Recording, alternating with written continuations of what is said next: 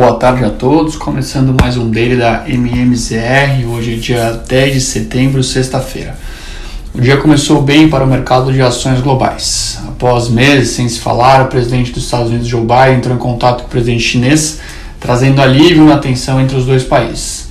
Mas, ao longo do dia, a mistura entre dados econômicos divulgados na Alemanha e nos Estados Unidos em conjunto com as declarações do presidente do Fed de Cleveland, trouxeram pessimismo aos ativos de risco. Na Alemanha, o CPI de agosto vem em linha com o mês anterior, no entanto, registrando forte avanço com agosto do ano passado. Já nos Estados Unidos, a divulgação do PPI também pesou contra os ativos de risco. Em 12 meses, o índice acumulado subiu mais de 8%, maior patamar desde 2010, quando foi criado. No mais, o presidente do Fed de Cleveland alertou o mercado ao dizer que a inflação pode ser ainda mais duradoura. Esse conjunto de notícias, atrelado à notícia de retirada de estímulos de forma gradual por parte do BCE, trouxeram o tom mais negativo para as bolsas da Europa como um todo. Ao fim da semana, os índices europeus registraram perdas na ordem de 1%, com o estoque 600 encerrando o dia em queda de 0,26%. Nos Estados Unidos, o dia ruim no mercado de ações também pode ser observado nos principais índices de Nova York. Na sessão, todos os setores do S&P terminaram o dia na ponta negativa. Os motivos basicamente ficaram atrelados a uma preocupação maior com a inflação depois do comunicado do Fed de Cleveland. Nos destaques negativos, as ações das empresas aéreas foram bastante penalizadas, com a American Airlines apresentando quedas na ordem de 6% na sessão.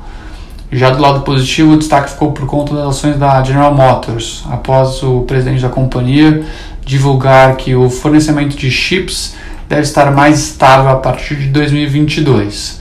As ações da empresa encerraram o dia com valorização de 2,27%. Com relação ao cenário local, o Brasil não ficou de fora das perdas dos mercados globais. O principal índice acionário brasileiro registrou perdas na ordem de 1%, fechou a semana em queda acumulada de 2,26%. No dia, o giro financeiro ficou na ordem de 31 bilhões de reais, ainda registrando saídas de investidores estrangeiros. Com as perspectivas piores para o varejo, as ações da Magazine Luiza, Via Varejo Americanas, registraram fortes baixas. No dia, Magalu registrou queda na ordem de 9%.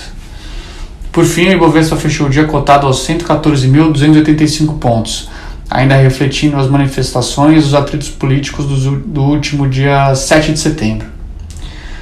Com relação aos juros, mesmo com o mercado ainda manifesta, manifestando preocupação com relação aos atritos políticos e os dados de inflações mais fortes no país, a variação do dia, na variação do dia, os contratos registraram quedas em todos os vértices.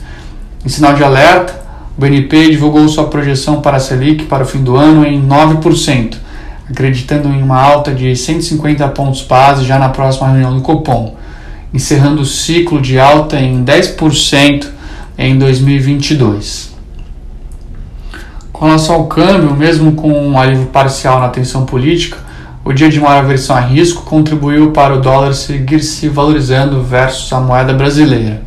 No encerramento do dia, o real fechou cotado a R$ 5,26, com alta de 0,82%. Na semana, a moeda norte-americana fechou com valorização de pouco mais de 1,5%. Por fim, o IFIX, principal índice de fundos imobiliários do Brasil, registrou avanço de 0,29%.